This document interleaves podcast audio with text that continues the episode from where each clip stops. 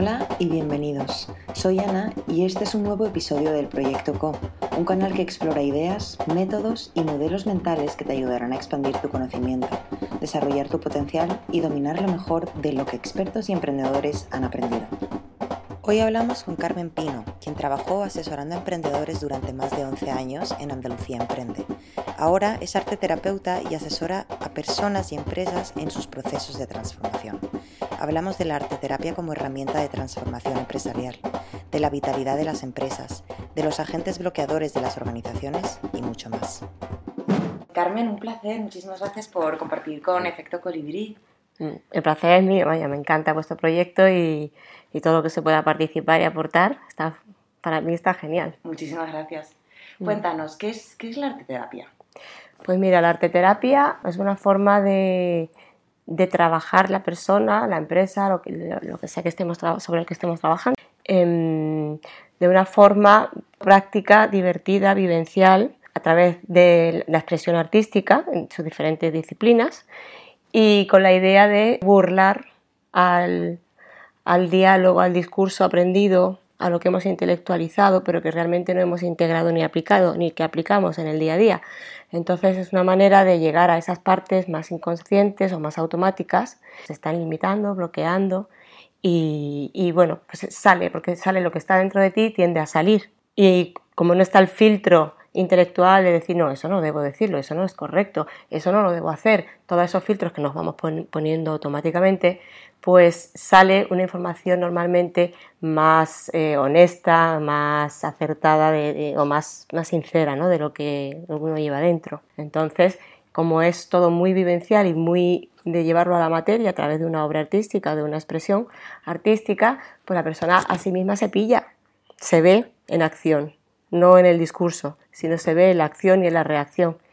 Y entonces decía, pues sí, pues va a ser que esto me cuesta, o va a ser que aquí Mm, tengo un límite o, ser o al revés, también no solamente sirve para detectar esos bloqueos o esas limitaciones que te están, digamos que lastrando, castrando, sino que te sirve también para, para descubrir talentos. Por eso, bueno, en base a tu experiencia, porque eres experta en emprendimiento también, lo verás, ¿no? O sea, cómo la herramienta del arte terapia se puede aplicar a la empresa. ¿Qué nos podrías decir ahí? Totalmente. La empresa al final está integrada por personas eh, forma un sistema, como todos sabemos, entonces, eh, tanto por la acción y reacción de las personas que la integran como por el sistema que crean en conjunto, al final yo ya estoy viendo un paralelismo tan grande con el proceso personal de una, de una persona al proceso personal empresarial de la empresa. Son los mismos niveles de, o agentes bloqueantes que actúan sobre una persona o sobre una empresa en sí, o eh, el tema de vitalidad de la empresa. Pues te das cuenta de que hay tantas personas que van al trabajo, digamos que llegan al trabajo, ahí están como, venga, que pase el tiempo lo más rápido posible, eh, sin el, con el mínimo dolor, pero con una presencia adecuada para no perder el puesto de trabajo, pero realmente no se está ocupando el puesto de trabajo y lo que estás deseando que llegue la hora de irte y largarte y te vas y ahí empiezas otra vez a vivir. Entonces, al final, empresas que están llenas de zombies, vamos a decir, ahora que están los zombies tan de moda, ¿no? ¿Cuáles son las fugas de energía, las fugas de vida de la empresa? ¿Por qué se producen? Si un día amaneciera y nos dijeran, hoy puedes trabajar en el trabajo que, que te guste, para que te sientes especialmente dotado, ¿vale? Puedes abandonar tu puesto de trabajo si lo necesitas y ocupar el que realmente tú quieres ocupar, el que te gusta. Bueno, el, planeta entraría en colapso. Porque habría tanto movimiento, para arriba, para abajo, para acá, para allá, para acá, para acá, para acá, que sería un colapso. Entonces esto es como absurdo, ¿no? ¿Qué estamos haciendo? ¿Qué estamos jugando? Estamos jugando a, pasar nuestra vida, a entregar nuestra vida a algo que no nos gusta, que no nos llena, que no nos entregamos, en el que no estamos al 100%. No ocupamos el puesto de trabajo al 100%. Entonces, eh, bueno, pues a raíz de ahí, ¿no? E, era ese pensamiento de, la vida, la vitalidad de la empresa. Porque eso mismo ocurre con la persona a nivel individual. La persona está más o menos desvitalizada. Se producen más o menos fugas energéticas que te hacen no estar, no, tener tu energía en ti, no estar centrada, no estar, eh, sino que estar, pues eso, perdiendo energía, cansada, eh, sin ganas de hacer no sé qué, deprimida. Nos hemos dado cuenta de que esto no vale, de que la forma que llevamos pues no vale ni para el planeta ni como para personas. El planeta está hecho una porquería y nosotros, la mayoría, están hecho, estamos hechos una porquería, ¿vale? Tomando pastillas, para sobrevivir, que no tiene depresión, tiene ansiedad, tiene estrés, tiene no sé qué, ¿vale? Eh, entonces, eh, esto no vale, esto no satisface, puedes tener mucho dinero y da igual, puedes tener un superpuesto de trabajo y da igual. Al final el interior es el mismo, la gente no está contenta, ni está a gusto, ni está satisfecha, ni está feliz, al fin y al cabo, que es un estado de paz, ¿no? La felicidad, de calma, de tranquilidad. Y eh, cada vez hay más personas que están haciendo su proceso por un camino o por otro, de conciencia, y esto pues va a tener un reflejo en el mercado y en las empresas, obviamente. Eh, por lo pronto, va a bajar el consumo no porque yo sea un gurú y lo vea, sino porque sé que como yo hay montones de personas, cada vez más, y me analizo a mí. Aparece la pregunta, ¿esto es realmente útil? ¿Esto lo necesito de verdad? Si no lo necesito, paso de comprarlo, paso de adquirirlo, paso de hacerlo, paso de ir a este sitio. a... Claro, eso a nivel de empresa va a tener una gran, tiene una gran repercusión. También se va a exigir una calidad de producto, de servicio y de proceso en cuanto a la toxicidad o no de los componentes, del proceso productivo, si es dañino para el planeta, si no, el nivel de conciencia de la empresa. Entonces, también va a tener una repercusión importante en las empresas. Obviamente todavía hay muchísimas mercado que no está ahí y todavía hay muchas empresas que pueden satisfacer a ese mercado, ¿no?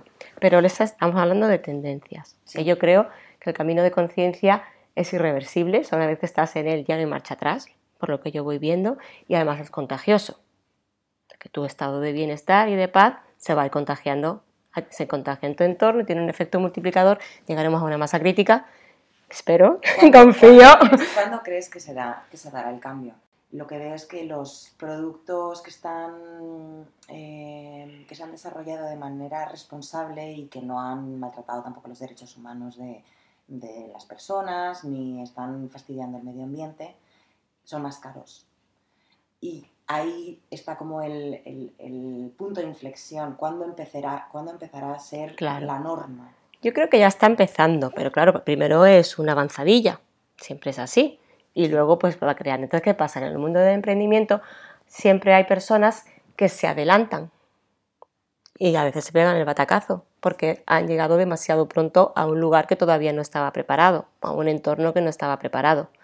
Entonces mueren, digamos, en el intento. Y con los años ven que su idea era buena, pero no llegó, llegó antes de tiempo o no supo encajarlo. ¿Y mm, cómo afecta el sistema de creencias de una organización y mm, los agentes bloqueadores de esta organización, o sea, ya sea un emprendimiento o una empresa más grande, a su consolidación y sostenibilidad. La empresa o el proyecto del que partimos eh, tiene un sistema de creencias. Eh, esa identidad que está creando, es como un personaje que estás creando, algo, una entidad, vamos a llamarle, eh, pues tiene una serie de valores, una serie de formas de funcionar, explícitas o no explícitas dichas o no dichas, escritas o no escritas, pero que están ahí.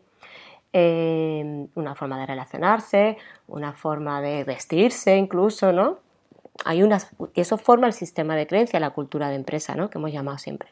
Entonces, em, claro, cuando una persona entra al proyecto, de alguna manera eh, se le puede pedir que se ajuste a ese sistema de creencias y que tiene que dejar el suyo propio en su casa y que se tiene que ajustar a ese sistema de creencia. Entonces, pues hay sistemas de creencias en empresas más rígidas y otras más flexibles, más cerradas o más abiertas, más cerradas a abrir ese sistema de creencias o más abiertas a, oye, a lo mejor esta persona me aporta algo que nos, nos viene bien a la empresa, ¿por qué lo vamos a rechazar? Vamos a verlo y a lo mejor esa forma de funcionar o esa forma de ser o esa forma de, expresarse a través de la vestimenta o a través de, cómo te comunicas en los emails o en las ideas que las formas que tengas pueden aportar valor a la empresa. Entonces, para un emprendedor yo creo que es importante que sea muy consciente de cuál es ese sistema de creencias que se va, creyendo, que se va creando, que va a ser inevitable. Sí. Que eso está ahí. Y, ser muy conscientes de si van a estar abiertos, cerrados, si son abiertos, si son cerrados, porque el estar cerrado a lo nuevo hoy en día, hoy en día es un peligro. Se están generando nuevas necesidades o abandonando necesidades tan rápido. No hay fidelidad de los clientes. Tenemos que tener mucho cuidado con las rigideces, con las estructuras, estar abiertos y tener mucha objetividad para saber lo que nos vale y lo que no nos vale, lo que es útil, igual que como yo como persona de conciencia me lo planteo, la empresa también. Esto es útil, esto no es útil para nosotros en nuestro proyecto. Entonces tiene que ser muy consciente de ese sistema y desde mi punto de vista estar abierto con cuidado, o sea, ahí entran también las figuras complementarias, ¿no? Tampoco es, venga, así todo lo nuevo, todo, ¿no? Sino las figuras de personas que, están ancladas a, a las estructuras y que son resistentes al cambio, bien utilizadas, son muy útiles, porque también impiden que te lances al vacío continuamente y de que se te vaya la cosa mucho. De madre, ¿vale? Entonces es eso, aprovechar, ser consciente de, cuál es la tendencia de cada uno y aprovechar los diferentes mm, caracteres, vamos a decir, para complementar y para sumar. Para mí, em, digamos que el bloqueador de, de, esa vitalidad que hablaba es el miedo. Porque tememos que si no somos como tenemos que ser o como tenemos que parecer, pues ya no vamos a valer, ya no, nos van a querer, no nos van a dar dinero, no nos van a comprar nuestros productos, nuestros servicios si no hacemos las cosas como las hemos hecho siempre. O como hay que, creemos que hay que hacerlas y que es lo correcto. Y eso es lo que nos mantiene cerrados. El miedo a, ser rechazados, a fracasar, a, a lo que sea, ¿no? ¿Y cómo se rompe con ese miedo? haciendo como pequeñas pruebas, no, no me cierro y no, no, no, no, no. Oye, no nos vamos a lanzar y cambiar de repente esto, pero vamos a hacer pruebas y vamos a ver cómo reacciona el entorno. Y, eso, la evidencia, esa es la que te, te va desbloqueando el miedo. Como que vas... Em, eh, esas, esas expectativas que tienes o esas ideas que tienes preconcebidas las vas desmontando o las va reafirmando, no, sí, sí, mira, esto lo hemos intentado y mira qué mal nos ha funcionado, ¿vale? Vamos a ver por qué ha ido mal, ta, ta, ta, vamos a hacer otra prueba de otra manera y ir probando, eso es importante. Es como te abres a nuevas formas, a nuevas experiencias, a nuevas maneras, a ver cómo lo están haciendo otros y cómo les va, y tú lo pruebas en tu, en tu entorno. eh, Claro, ¿qué pasa? Que a nivel personal también hay miedo de dar ideas, de decir cosas que tú crees que funcionarían mejor de una manera que de la que se está haciendo. Entonces, eh, ¿cómo se libera ese miedo de las personas que integran la empresa? Escuchando y siendo, eh, habiendo apertura a las ideas o a las formas que cada uno aporta y pasando a valorarlas si se aplican o no se aplican, pero sin esa carga emocional negativa de, pero qué dice, pero que no sé qué, pero está loco, pero, pero no, todos son cierres, ¿no? Y la persona que hace se calla, pierde vida, fuga energética, ¿para qué voy a aportar si no, si me, eso va en detrimento mío? ¿Para qué voy a expresarme si luego me van a no sé qué? el miedo, ¿vale? Entonces va bloqueando. Luego lo que, eh, digamos que otro nivel eh, sería el tema de las relaciones. Hemos pasado el sistema de creencias a las relaciones, tanto entre, entre los socios, entre los trabajadores, dirección mm, plantilla, eh, clientes, relaciones con cualquier persona del entorno, em, proveedores, etc. ¿Cómo se relaciona esta empresa? O este proyecto, cómo, qué, manera tenemos de relacionarnos. Va a estar directamente al principio, va a ser un reflejo de, si son pocas personas, de cómo se relacionan esas personas. ¿Vale? Si son más o menos abiertas, cerradas, auténticas, superficiales, profundas. Y luego cuando ya se crea pues, la empresa grande, pues igual, cómo es el sistema, o sea, cómo es la forma de comunicarnos, de relacionarnos. Ahí es donde yo veo que, lo que bloquea mucho es la culpa. ¿Vale? Em, si yo, eh, la culpa que puede ser de la empresa, pues a lo mejor por fracasos, eh, puede ser por, por, porque no, por hábitos o, o costumbres o, productos o servicios no muy éticos, eso también genera una culpa que bloquea. Por regañinas, o sea, ya a nivel más personal, por regañinas que se han recibido, eh, amonestaciones, malas miradas, malas caras, portazos, yo qué sé, cosas que uno ha recibido y va cargando con esa culpa de lo hago mal, lo que yo aporto no vale, eh, no es valorado, etcétera, etcétera. Entonces uno se va cargando como de culpas o, cosas que no, que no he llegado, que no, que no he podido entregar a tiempo, que no he podido hacer bien y eso pues va también bloqueando, ¿no? Em, luego también el equilibrio, la relación es muy importante, el equilibrio entre el dar y el recibir. Que doy, que recibo. Normalmente cuanto más doy, más recibo. Al no ser que te rodeas de gente que solo toma y no da. Ahí no hay equilibrio de nuevo entre lo que doy y lo que recibo. Estoy tomando, tomando, tomando y no estoy compensando con dar, dar, dar, entregar, compartir, repartir. Y eso a nivel de empresa también se da. O sea, si yo no estoy cuidando de, mis clientes, si yo estoy eh, haciendo cosas, o sea, si mi objetivo es el beneficio y no me importa tanto si le estoy haciendo daño a los clientes, o estoy haciendo daño al planeta, o estoy haciendo daño a la comunidad, pues eso genera una culpa, consciente o inconsciente. Otro bloqueante sería las vergüenzas, que tiene que ver con la imagen que tiene la empresa. Yo como empresa tengo una imagen, un tamaño, tengo una forma, un concepto, ¿vale? Que si yo no estoy como empresa, la empresa no está totalmente orgulloso de esa imagen, de esa forma de manifestarse, pues eso va, a bloquearnos también. ¿Vale? Como un adolescente que no está orgulloso de su forma física y se mueve así, así. Sí. ¿Vale? Pues la empresa igual.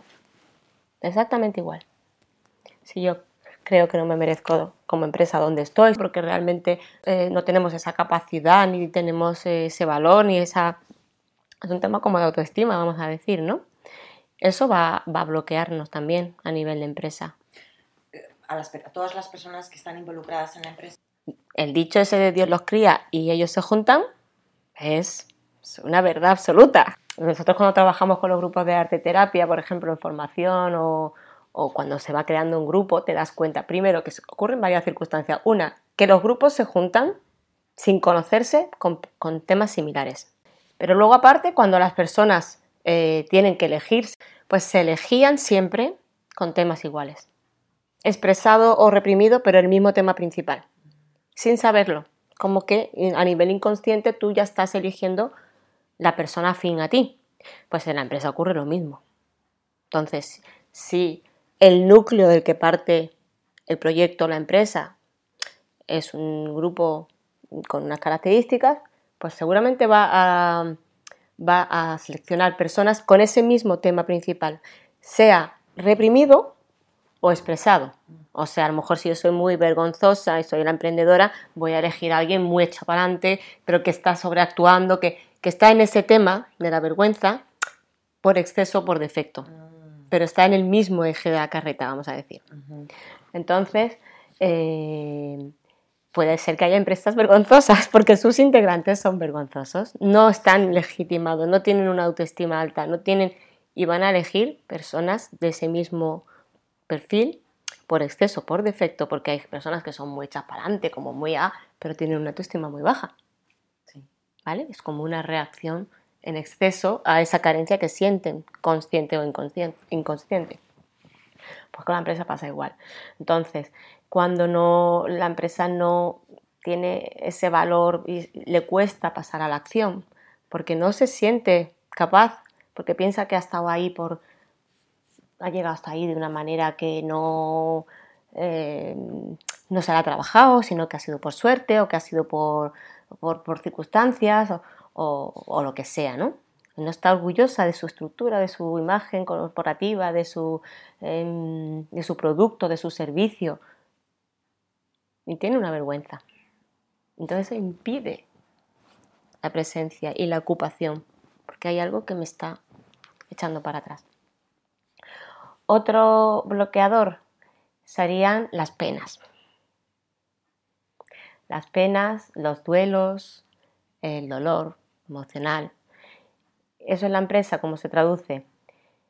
Eh, cuando mm, por las circunstancias del mercado o por las circunstancias mm, que pasan dentro de la empresa, em, hay que abandonar productos, hay que abandonar servicios, hay que abandonar líneas, hay que abandonar formas de funcionar y seguimos mirando eh, hacia atrás o, tenemos ese dolor ¿no? de que pues esto que hacíamos antes o esta cosa que era tan me gustaba tanto y ahora ya no lo van a hacer. Es como un duelo, ¿no? O personas que se van de la empresa, o personas que mueren, o personas que cambian de trabajo. O sea, esas pérdidas muchas veces se quedan enquistadas en la propia empresa, en sus componentes. Eh, o empresas que se han visto obligadas a pivotar y, todavía pues no han superado ese duelo de dejar de ser lo que eran para empezar a ser otra cosa nueva, otra forma de funcionar nueva. Y entonces eso también hay que gestionarlo, ¿no? Porque al final también te lastra como empresa. Otra cosa que, que bloquea es, digamos, el aspecto femenino y el aspecto masculino. ¿Están equilibrados? ¿Están reconocidos? ¿Están conceptualizados? Eh, ¿O está uno sometido al otro? ¿O están en confrontación? Em, y cuando hablas del equilibrio entre mujeres y hombres, son, ¿hablas de mujeres y hombres o hablas de valores? No, no, no. No hablo de mujeres y hombres. Hablo de masculino y femenino. Básicamente lo masculino responde más a, así, a nivel gráfico como a la línea recta, a la acción, a la emisión. A lo lineal. A lo lineal, a lo que se emite, a lo que se hace, a lo que se pone a pasar a la acción, eh, a lo racional, a lo mm, lógico, ¿vale? Y lo femenino responde más, así de manera gráfica, a, la recepción, a la nutrición, al acogimiento, a cuidar esos aspectos, ¿no? A, una visión más integral, menos, más circular, eh, más la intuición, que son aspectos que normalmente se han otorgado a la mujer y al hombre, pero el hombre puede ser igualmente intuitivo, receptivo, nutritivo que una mujer que estamos hablando de masculino y femenino, y eso debe estar compensado en el trabajo personal y en la empresa igual. Otro bloqueador serían las mentiras. Las mentiras que la empresa se dice a sí misma, principalmente hablamos de esas mentiras, ¿vale? Eh, porque uno como empresa también se miente, se miente en cuanto a valores que nos guían, se miente en cuanto a objetivos, se miente en cuanto a formas de producir, o sea, de la calidad de lo, que hacemos y, llega un momento que, tanta mentira pues mm, te hace perder un poco el centro, eh, no estás, estamos hablando de automentiras, o sea, no estás en la realidad de lo que está ocurriendo, te nubla, te distorsiona como empresa y, eso afecta a, tu comunicación también con el exterior y con el interior, que está basado en tanta mentira que llega un momento que, lo que dices no llega. Las demás, las demás personas o el mercado percibe que ahí no hay una autenticidad. Otro bloqueador, la falta de objetividad, los velos. Cuando se pierde la, visión objetiva, eh, porque estoy en la fantasía, o sea, son las fantasías en realidad, ¿no? estoy en la fantasía, que no es las mentiras, que no es como un paso más allá, estoy en la fantasía, em, pierdo la objetividad, entonces dejo de ver lo que realmente está ocurriendo, no, no, materializo bien las ideas, lo que hablábamos al principio, em, dejo de ver, o sea, mi visión no, es objetiva y entonces eso va a hacer que yo también pierda eficiencia y capacidad de, de captar cuáles son las reales necesidades, cuáles son las tendencias que están, están ocurriendo, que, es, que se están moviendo y cómo lo puedo mm, eso traspasar a mi empresa, traducir a la hora de, luego de entregar un producto o un servicio. Y otro bloqueador sería eh, los apegos. líneas de trabajo que, tenemos que abandonar o formas de hacer las cosas que tenemos que abandonar porque nos tenemos que adaptar a las nuevas tecnologías, por ejemplo, o, a las nuevas necesidades de las personas. Ese no querer soltar esa resistencia al cambio, es el apego, eh, pues también bloquea. ¿Y cómo dirías que funciona el proceso para desbloquear a una empresa?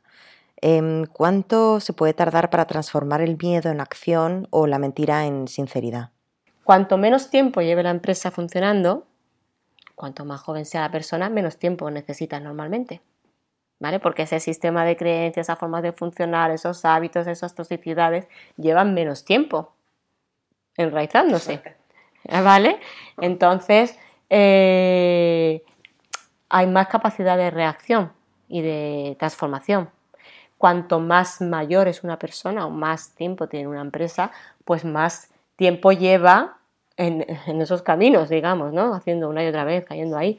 Entonces, el proceso normalmente es más largo.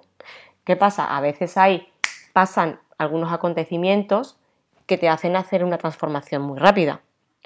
Típico caso de mm, experiencia cercana a la muerte o que, bueno, un batacazo en el mercado, un batacazo mm, esas experiencias traumáticas que de repente dices, joder, le pasó eso y fue lo mejor que me pasó porque pegó un cambio increíble y vio, vio la luz. O sea, ver, ver cómo soy, ver cómo estaba funcionando y ya no quiero hacer eso.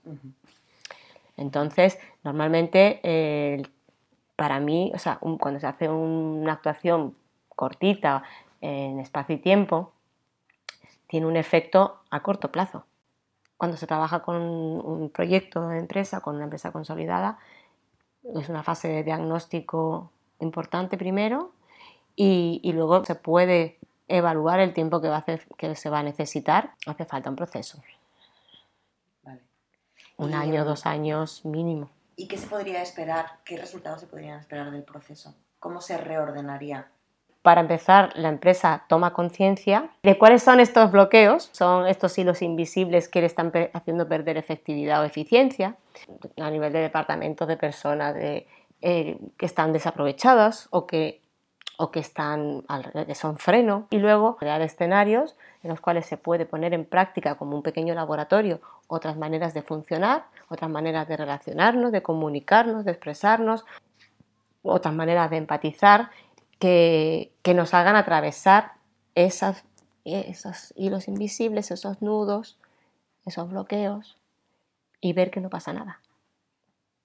Que no es tan terrible porque siempre todos esos frenos son muy mentales.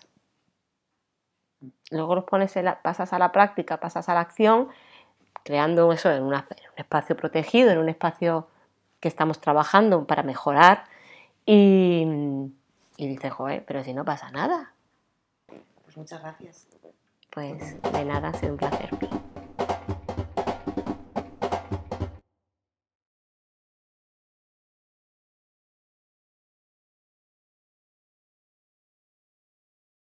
Esto es el proyecto CO de Efecto Colibrí.